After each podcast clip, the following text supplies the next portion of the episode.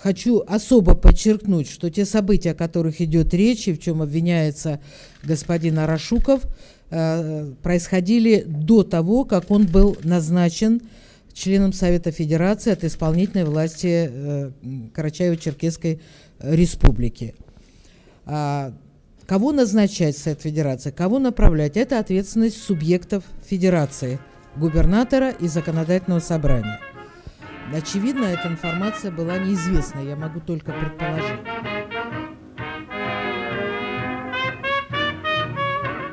Привет, это очередной выпуск подкаста «В смысле?». Кажется, 20 выпуск, если мне не изменяет память. Меня зовут Дмитрий Колезев, я журналист.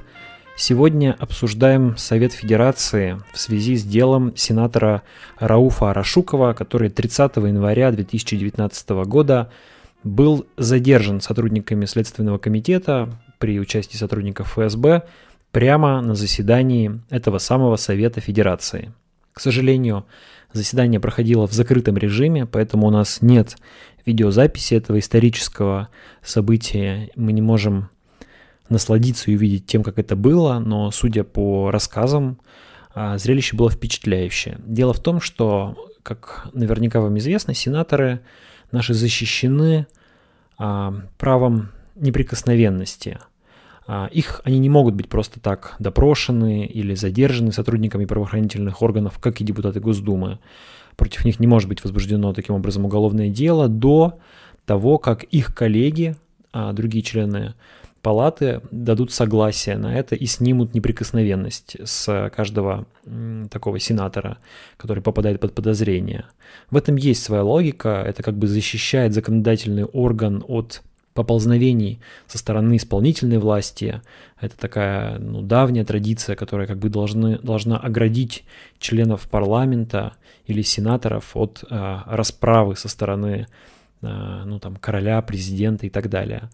Но а, в нашем случае все это выглядит по-особенному, о чем поговорим чуть ниже. Но, тем не менее, а, сенаторы проголосовали за снятие а, неприкосновенности с Арашукова прямо на том же заседании, на котором его и задерживали, а, сразу после того, как а, с просьбой об этом выступил на том же заседании генеральный прокурор Юрий Чайка. То есть а, Рауф Арашуков даже не понял, а, что произошло, что происходило до самого последнего момента. Вот лишь когда на трибуне появился генеральный прокурор и сказал, что вот я прошу сейчас снять неприкосновенность с вашего коллеги, который находится среди вас в зале, вот только тогда, судя по всему, по крайней мере по рассказам сенаторов, Арашуков понял о том, что происходит, и, говорят, даже пытался покинуть зал а, заседаний, то есть бежать, но его не выпустили, ему преградили вход, а, ему предложили выступить каким-то образом в свою защиту, он отказался это делать, а тогда сенаторы проголосовали, и все проголосовали за снятие неприкосновенности, и поразительный штрих, только один сенатор, это, разумеется, был сам Рауф Арашуков, проголосовал даже не против, он воздержался в этом вопросе. То есть вот любопытно, до какого, до какого состояния доведена то ли партийная дисциплина, то ли чувство страха, что человек даже защищаясь не может проголосовать против снятия себя неприкосновенности, а ну так испуганно довольно голос... воздерживается при голосовании. А, ну, Арашуков был задержан, впоследствии арестован, ему предъявлено обвинение по очень серьезным статьям, в том числе участие в, в преступном сообществе и организация убийств. Мы сейчас не будем подробно вдаваться в дело Арашукова, а там главной, ну, может быть, ключевой фигурой в этом деле является его отец Рауль Арашуков. Это такой, клан Арашуковых, это такой очень влиятельный клан в Карачаево-Черкесии, связанный с местным Газпромом, с местной дочкой Газпрома, с э, отец Рашукова задерживался как раз в Санкт-Петербурге в офисе Газпрома, задержано еще огромное количество разных э, топ-менеджеров, э, связанных с разными региональными дочками Газпрома, и в целом их обвиняют в хищениях газа на сумму примерно 30 миллиардов рублей. Но погружаться глубоко в это дело мы не будем. Мы вот развернемся немножечко в сторону места, где все это происходило, точнее в сторону а, органов, в котором все это происходило, Совета Федерации. И давайте поговорим о том сегодня, что же это за орган, каким он задумывался и почему он стал таким, каким стал. Почему там оказываются вот такие сенаторы Рауф, Рауфы Арашуковы, 32-летние а, молодые люди, которые, как выясняется на допросе, даже не очень хорошо говорят по-русски. И эти люди принимают законы и обладают достаточно существенными полномочиями. Вообще, Совет Федерации в России существует официально с 1994 года. Он появился в январе, но есть предыстория. В 90-м году при Михаиле Горбачеве существовал такой Совет Федерации СССР. Это был консультативный орган, куда входили главы 15 союзных республик. А с 30 января 1991 года в этот консультативный орган включили председателей советов всех 88 на тот момент субъектов федерации. Фактически вот этот вот Совет Федерации СССР существовал до 5 сентября 1991 года и был затем заменен органом, который мы сегодня знаем как Госсовет – Существовал еще такой Совет Федерации РСФСР. А, при президенте Ельцине, правда, существовал он а, недолго, собирался всего три раза. Но, тем не менее, вот эти два органа – это такая предтеча Совета Федерации, по крайней мере, они дали ему, судя по всему, название. 18 а, сентября 1993 года Борис Николаевич Ельцин попытался созда... впервые попытался создать Верхнюю палату российского парламента. Он созвал встречу а, руководителей исполнительных и законодательных органов власти субъектов федерации, то есть ну, губернаторов, грубо говоря, и председателей парламентов, и а, было объявлено, что вот эта встреча является учредительным собранием новой Верхней Палаты, которая должна была стать такой альтернативой действующему на тот момент съезду народных депутатов. Как мы помним, это было противостояние Ельцина и парламента, и он э, пытался, по всей видимости, опереться, создать как бы новую парламентскую структуру из представителей регионов и опереться на нее политически, чтобы маневрировать в этом конфликте э, с парламентом. Однако участники встречи отказались тогда подписать документ о создании Совета Федерации, так как его полномочия не были определены и подтверждены парламентом.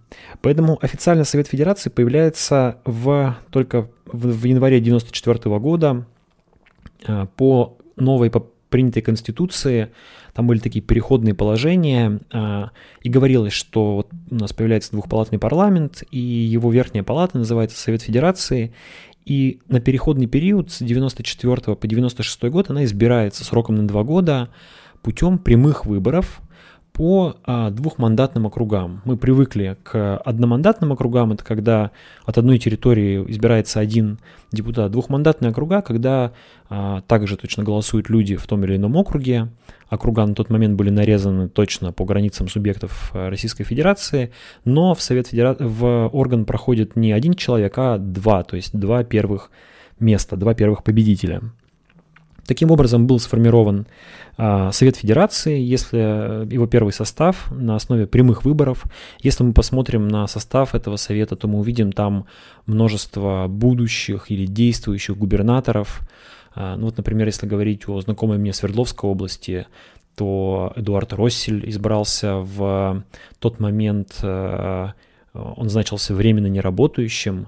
А, это был момент как бы его опалы, после разгона Уральской республики, но он смог избраться в Совет Федерации, потому что был популярен, поддерживался населением. А, точно так же от Свердловской области вторым а, Второй мандат Совета Федерации получила тогда Галина Карелова. И, кстати говоря, сейчас только что это понял, по странному стечению обстоятельств, и Галина Карелова, и Эдуард Россель до сих пор являются членами Совета Федерации, но, правда, э, Эдуард Россель с большим перерывом, он долго работал губернатором, теперь вот вернулся в Софет. Затем был принят новый закон о Совете Федерации, который менял принцип его формирования. Начался так называемый второй период в истории Совета Федерации. Он длился с 1996 по 2001 год. И тогда Совет Федерации решено было сделать более, ну, таким более близким к исполнительной власти, менее менее независимым, менее демократичным, и его стали формировать просто по должности губернаторы и председатели законодательных собраний. То есть, если вы становились губернатором в каком-то субъекте, вы автоматически становились членом Совета Федерации. Совет Федерации работал на непостоянной основе, то есть периодически просто губернаторы и председатели законодательных собраний съезжались в Москву, проводили заседания, одобряли там какое-то количество законов или не одобряли, и потом разъезжались работать обратно по регионам. А, в принципе, это, конечно, давало губернаторам дополнительную дополнительные полномочия. Они могли напрямую влиять на законодательные процессы в государстве, например, на принятие бюджета, если им что-то не нравилось, как распределены а, расходы в федеральном бюджете, они могли голосовать против. А, это же могли делать председатели законодательных собраний субъектов. И вот в позднее, когда уже в начале путинской эпохи а, менялся принцип формирования Совета Федерации, тогда политологи говорили, что в том числе Путин ослабляет губернаторов, выводя их лично из Совета Федерации, они лишаются таким образом законодательных полномочий. Но с точки зрения политологии, наверное, тут э, можно заметить, что происходило такое сращивание, получается, двух ветвей власти. Губернаторы это исполнительная власть, Совет Федерации является законодательным органом, и две, две ветви власти здесь как бы соприкасались, превращались в одну. Потом была проведена реформа Совета Федерации, и вот с, 2000, с 2002 года он а, формируется ну, более-менее по той же схеме, что и сегодня, с некоторыми изменениями. А, Совет Федерации стал формироваться не из самих губернаторов и председателей законодательных собраний, а он стал формироваться из представителей органов исполнительной власти субъекта РФ и представителей органов законодательной власти субъекта РФ. То есть что это значило на практике? Губернатор, ну или там глава республики, или как он называется в этом субъекте а, Российской Федерации, став а, главой региона, назначает того или иного человека в Совет Федерации и тот отправляется вот как бы защищать интересы региона, типа лоббировать э, его интерес, голосовать в, соответствии, в соответствии с позицией этого региона в федеральном парламенте и так далее. То же самое делает законодательное собрание. И вот здесь вот начались э, те проблемы, которые мы имеем и по сей день. То есть, э, что стало происходить? А, в Совет Федерации стал попадать, ну, непонятно кто. Ну, с одной стороны, как раз понятно кто. Как раз туда стали попадать самые такие проверенные и заслуженные люди. В принципе, а, как и принято в верхних палатах Федерации, а, в верхних палатах парламентов по всему миру. Я чуть ни, ниже скажу, в чем вообще смысл Верхней Палаты парламента.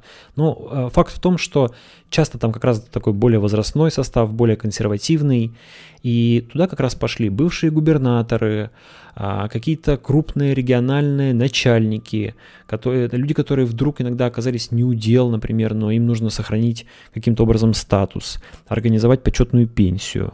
А зачастую это были люди, которые не имеют никакого отношения к субъекту Российской Федерации. Вот в Курганской области был такой достаточно активный сенатор Сергей Лисовский, а, который как бы в принципе к Курганской области никак не относился. Вот он просто вот решил человек, что он будет представлять интересы Курганской области в Москве как-то с кем-то об этом договорился, ну, вероятно, какими-то ресурсами кому-то каким-то образом помог и стал таким представителем. Периодически приезжал, правда, на заседание Курганской областной думы, рассказывал, что он там сделал для Курганской области в Москве, вот, но, в принципе, как бы человек, э, ну, может быть, я не уверен, но, может быть, до этого момента он даже не очень представлял, где на карте находится Курганская область, пока не стал ее представителем. А, ну и в-третьих, туда, конечно, отправились э, разного рода бандиты и полубандиты, потому что, ну, обладающие, естественно, ресурсами. А, как раз потому, что Совет Федерации это место, где можно получить э, неприкосновенность. А, с одной стороны, понятно, это защита законодателей от посягательств исполнительной власти, но с другой стороны, если где-то есть место, где можно защититься от правоохранительных органов, то кто туда в первую очередь э, хочет попасть? Те, у кого с этими правоохранительными органами есть какие-то проблемы. Им бы хотелось их решить и хотя бы на время себя обезопасить. Вот стало так получаться, что губернаторам или к председателям законодательных собраний стали приходить всякие мутные личности и договариваться о том, что давайте там как-то решим, я хочу поработать, представлять интересы региона в Совете Федерации, тем более, что делать там особо, прямо скажем, ничего не надо. Как мы знаем по а, тому же сенатору Рауфу Арашукову, который, кажется, за все время своей работы в Совете Федерации там ни разу не выступил и, по-моему, не внес лично ни, ни одного закона. Ну, может быть, подписался под каким-то только. Но в 2012 году была проведена новая реформа Совета Федерации, где эти а, проблемы частично попытались решить. Например, от законодательных собраний с 2012 года разрешено выдвигать в Совет Федерации только депутатов этих законодательных собраний. То есть, чтобы стать сенатором, человеку сначала нужно выиграть выборы в законодательное собрание. И вроде бы это демократично, более логично. Человек должен как-то себя показать, проявить. Но в, а, в российских условиях, как, как всегда, это привело а, ну, это выглядит несколько лукаво. А, есть э, человек, которого там ставят в список на какое-нибудь э, полупроходное место, он каким-то, он может ни разу не показываться избирателем, каким-то случайным образом а, попадать в законодательное собрание, не работать там и тут же катапультироваться в Совет Федерации по изначальной договоренности а, с депутатами, с председателем законодательного собрания, а, как правило, с губернатором, который по факту и решает все эти вопросы. А, ну, или с Кремлем, или с администрацией президента, которые тоже в этом участвуют. А, во-вторых, а, что касается представителей э, в Совете Федерации от губернаторов, то теперь губернатор, когда идет на выборы, он заранее говорит, а, предлагает три кандидатуры на место сенатора. И тоже это выглядит, ну, как бы логичным. Губернатор, отправляясь на выборы, говорит, вот есть э, Иван Иванович, вот есть там Петр Петрович и какая-нибудь Ольга Николаевна. Вот если я стану, если я стану губернатором, если вы проголосуете за меня, то вы одновременно голосуете за Ивана Ивановича. Он будет представлять интересы нашего региона в Совете Федерации. Если Иван Иванович э, потом снимет с себя полномочия или, не переведи Господь, помрет, то Петр Петрович займет его место. Ну, а в случае, если с Петром Петровичем что-то случится, то вот наша замечательная Ольга Николаевна. И с одной стороны это логично, с другой стороны, а кто бы про это знал что-нибудь, кто бы про это слышал из избирателей, о том, что есть какие-то кандидаты в сенаторы, Э, которых, за которых тоже нужно и можно голосовать. Ну, то есть эта информация, конечно, формально доводится до, э, до избирателей, но в реальности практически никакого э, влияния на ход избирательной кампании не оказывает. Вот вспомните, кто в вашем регионе губернатор и кто, каких трех кандидатов в сенаторы он предлагал, и кто сейчас работает сенатором. Вот если вы сможете вспомнить эту информацию, ну, а, возможно, вы работаете политологом или журналистом. Если вы обычный человек, то очень вряд ли. Ну и, наконец, а, еще одно нововведение важное появился ценз оседлости, который подразумевает, что человек должен прожить в регионе не менее пяти лет, чтобы стать сенатором. А, ну, неплохая норма, она вот таких случайных людей, э, как э, сенатор Лисовский, про которого я говорил, вроде бы исключает из э, этой схемы, но тоже стали по-разному мухлевать, чтобы преодолеть этот центр, центр соседлости. И в целом он работает, но так не без перебоев. Теперь пара слов о том, а зачем, собственно, вообще нужна вторая палата в парламенте. Я напомню, что парламент в России называется Федеральным собранием. В нем есть две палаты. Нижняя палата называется Государственная Дума, верхняя палата называется Совет Федерации. Хотя э, верхняя палата называется верхней, но по факту она находится, она менее такая активная, заметная и находится, наверное, в менее привилегированном положении, чем Государственная Дума. Государственная Дума больше, именно там происходит основное обсуждение законов, именно на Государственную Думу больше смотрят э, избиратели и больше смотрят, ну, просто аудитория, не знаю, федеральных каналов. А Совет Федерации обладает чуть меньшими полномочиями, хотя у него тоже очень важная роль в нашей структуре власти. Естественно, Россия далеко не единственное государство, в котором есть двухпалатный парламент. Это вообще очень распространенная практика в самых разных странах. Ну, возьмите хотя бы Соединенные Штаты или Великобританию. Как говорят политологи, в принципе, у Верхней палаты есть две основные функции. Во-первых, она такой фильтр, она балансир, более, как правило, консервативный и сдержанный, а, который должен блокировать принятие а, ну, каких-то популистских, экзотических или просто глупых законопроектов, которые может принять парламент, а, сформированный на прямых выборах, сформированный, может быть, в какой-то ситуации, не знаю, популизма, экстремизма, еще чего-то. Ну, представим, вот сейчас будем говорить не про Россию, а про какое-то условное государство. Приходят к власти, а, ну, не знаю, в стране какая-то ситуация, бедность, э, не знаю, проиграна война, люди голодают, на этом фоне а, развивается популизм, какой-нибудь э, левый э, коммунизм или правый национализм, а, и приходят к власти какие-то, там, не знаю, фашисты, чернорубашечники, не знаю кто, люди с э, такими экстремистскими взглядами. А, они начинают принимать расовый закон или что-нибудь такое, и в этот момент, по идее, мог бы вмешаться могла бы вмешаться верхняя палата, состоящая из более э, консервативных, зрелых людей, из представителей каких-то уважаемых семейств, из представителей, может быть, какой-то аристократии в этой стране, и сказать, э, ребята, мы вот такой совет старейшин, совет мудрейших, мы считаем, что эти все законы принимать нельзя, давайте-ка остановимся, все выдохнем немножко и подумаем, как нам жить дальше. А, это с одной стороны. И, и поэтому нередко верхние палаты формируются по какому-то отличному от прямых выборов а, принципу. Здесь Россия тоже не исключение.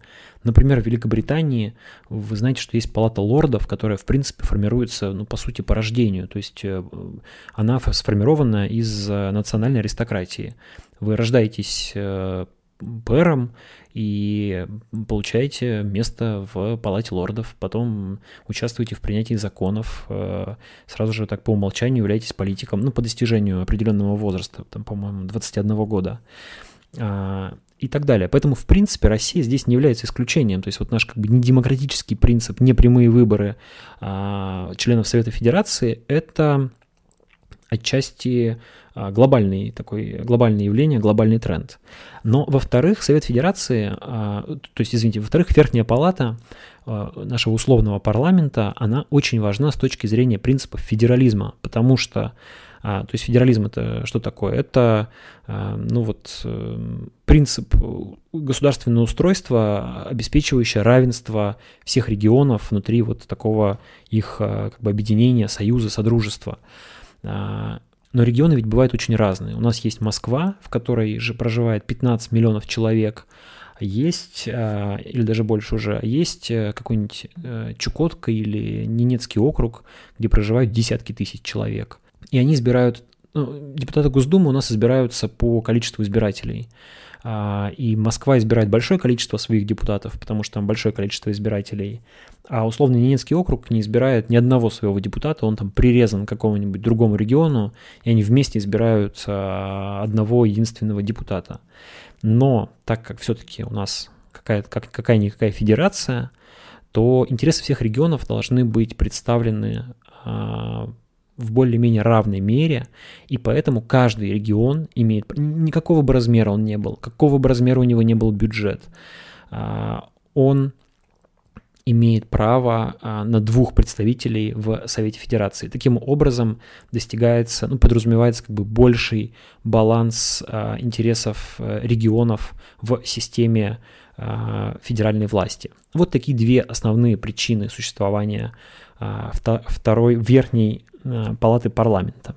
Конечно, с одной стороны, Совет Федерации сегодня это такая же декорация, как и многие другие органы власти. А, работает он из рук вон плохо. Туда попадают люди, которые не имеют, имеют мало, так скажем, отношения к защите интересов регионов, плохо, слабо себе представ, слабо представляют а, избирателей, иногда скрываются там просто от какой-нибудь э, уголовного преследования и так далее. Но в то же время Совет Федерации является такой иллюстрацией понятия «спящий институт». Вот э, это популярная достаточно сегодня в России концепция, о том, что вот смотрите, у нас же есть большое количество институтов, которые сейчас а, являются, ну, они не работают или работают очень плохо.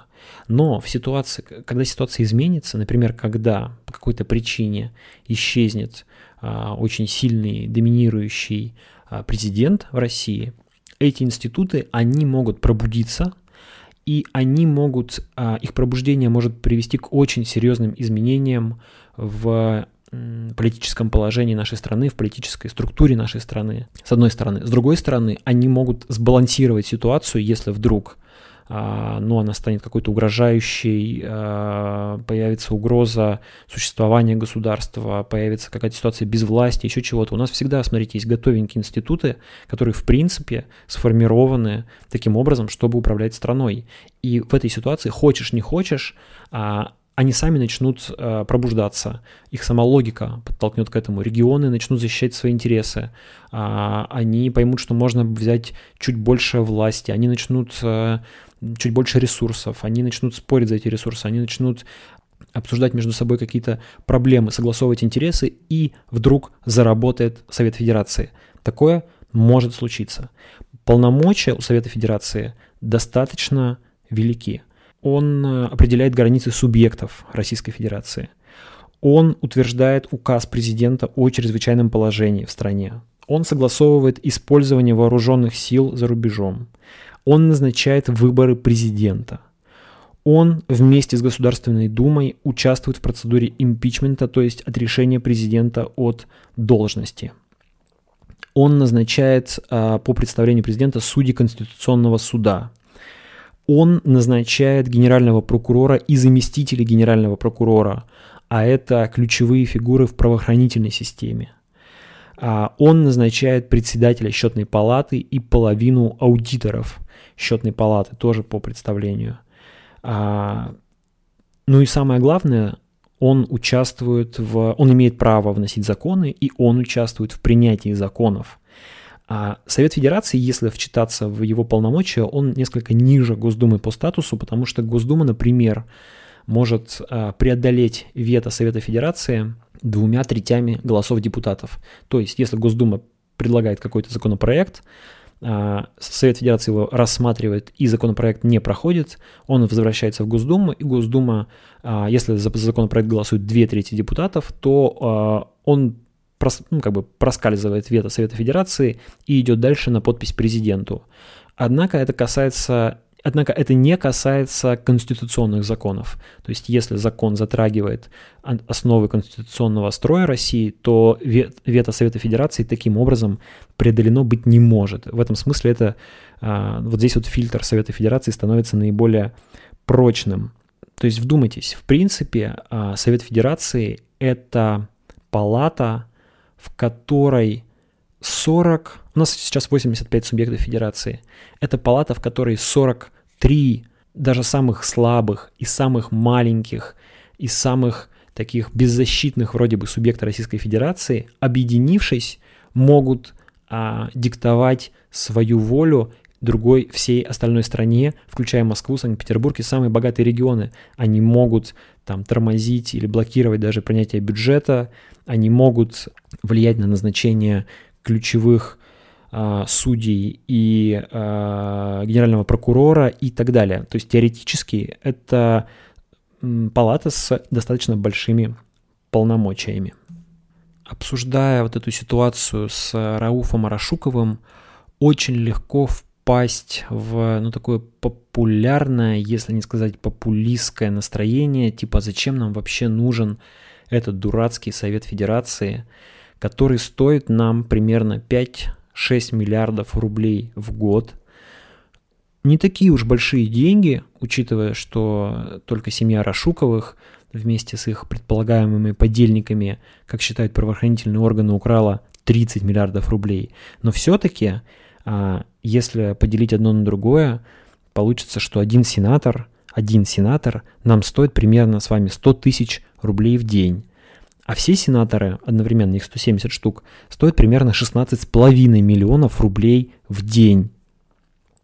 Я не знаю, с чем это сравнить, и корректно ли так сравнивать, но все равно какие-то сравнения напрашиваются.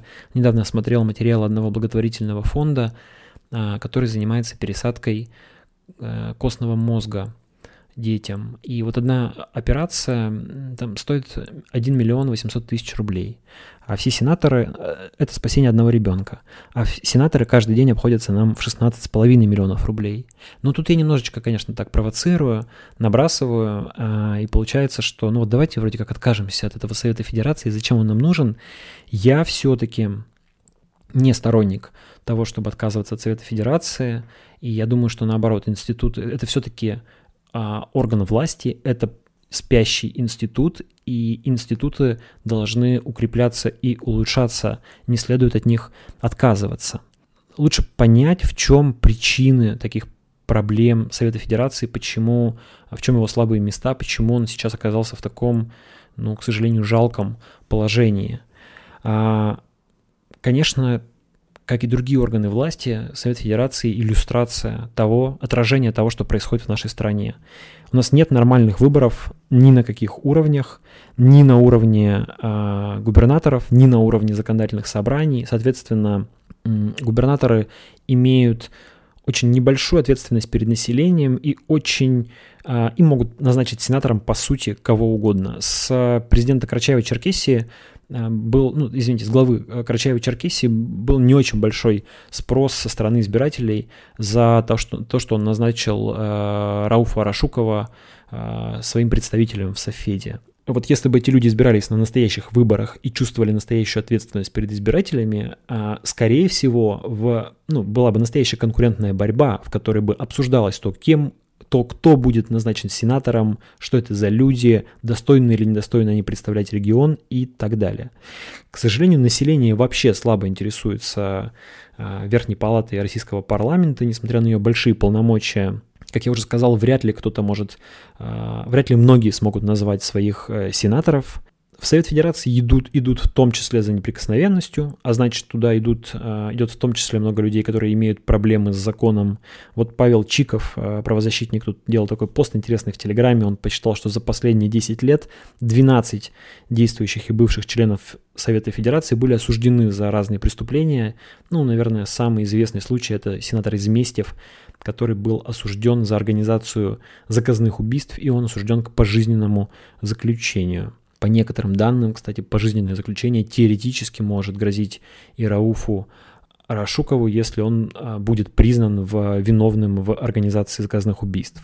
Сейчас Совет Федерации – это еще и заработок для региональных элит, для, особенно для небогатых регионов, где у, где у губернатора мало ресурсов, и это может быть как заработок на пользу региону, то есть э, ну, теоретически губернатор может договориться с каким-то влиятельным, богатым предпринимателем о том, что тот отправляется в Совет Федерации, получает такой статус, и за это он там, не знаю, несет какую-то социальную нагрузку перед регионом, помогает в каких-то программах, э, инвестирует, делает что-то еще. Но понятно, что могут быть и ситуации, когда э, человек просто договаривается о банальной взятке, э, губернатор обогащается, получает какие его родственники получают какие-нибудь поступления на счета в офшорных структурах, в каких-нибудь зарубежных банках, а предприниматель становится сенатором. Хотя этот вопрос э, сейчас не в такой большой степени относится к видению губернаторов. Назначение сенаторов обязательно нужно согласовывать с Москвой, и обязательно, как правило, нужно согласовывать, насколько я знаю, а, с председателем Совета Федерации Валентиной Матвиенко, которая тоже пытается всячески влиять на назначение сенаторов. Там есть какие-то сенаторы, которые назначены, ну, насколько я знаю, по ее личной как бы, просьбе, по ее личной протекции. Ну и, вероятно, она тоже имеет свою часть так скажем, профита, так скажем, а, не обязательно денежного, ну какого-то, может быть, политических очков, еще какого-то, за назначение тех или иных сенаторов в Совет Федерации. Вообще контроль Совета Федерации осуществляется в первую очередь из Москвы. Сенаторы не особо чувствуют, так скажем, свою ответственность перед регионом, перед избирателями, даже перед губернаторами, которые их назначили, уж тем более перед законодательными собраниями. Они чувствуют ответственность перед Кремлем, они чувствуют ответственность перед администрацией президента и смотрят в первую очередь туда. То есть это все опять к вопросу о сверхцентрализации власти в России, а, когда, ну, к сожалению, слишком много всего сконцентрировано в одном месте. Это, конечно, приводит к разным злоупотреблениям. Как решать проблему Совета Федерации, если мы не говорим о его упразднении? Это непростой вопрос, и на него сложно дать однозначный ответ. Ну, то, что очевидно, то, что напрашивается в первую очередь, давайте вернем прямые выборы в Совет Федерации по тем же двухмандатным округам, как было в 94-96 году, и вроде бы это хорошая идея.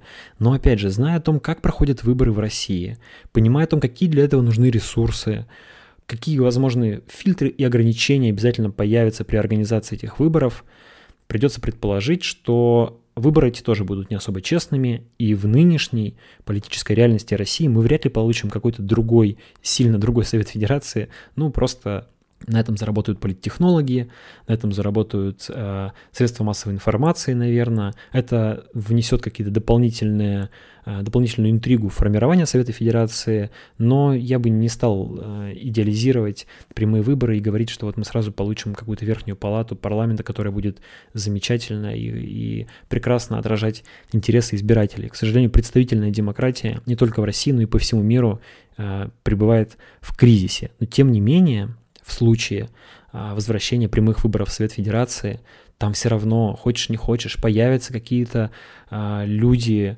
э, которые будут, э, ну, скажем, более демократично настроены, более ответственны перед избирателями.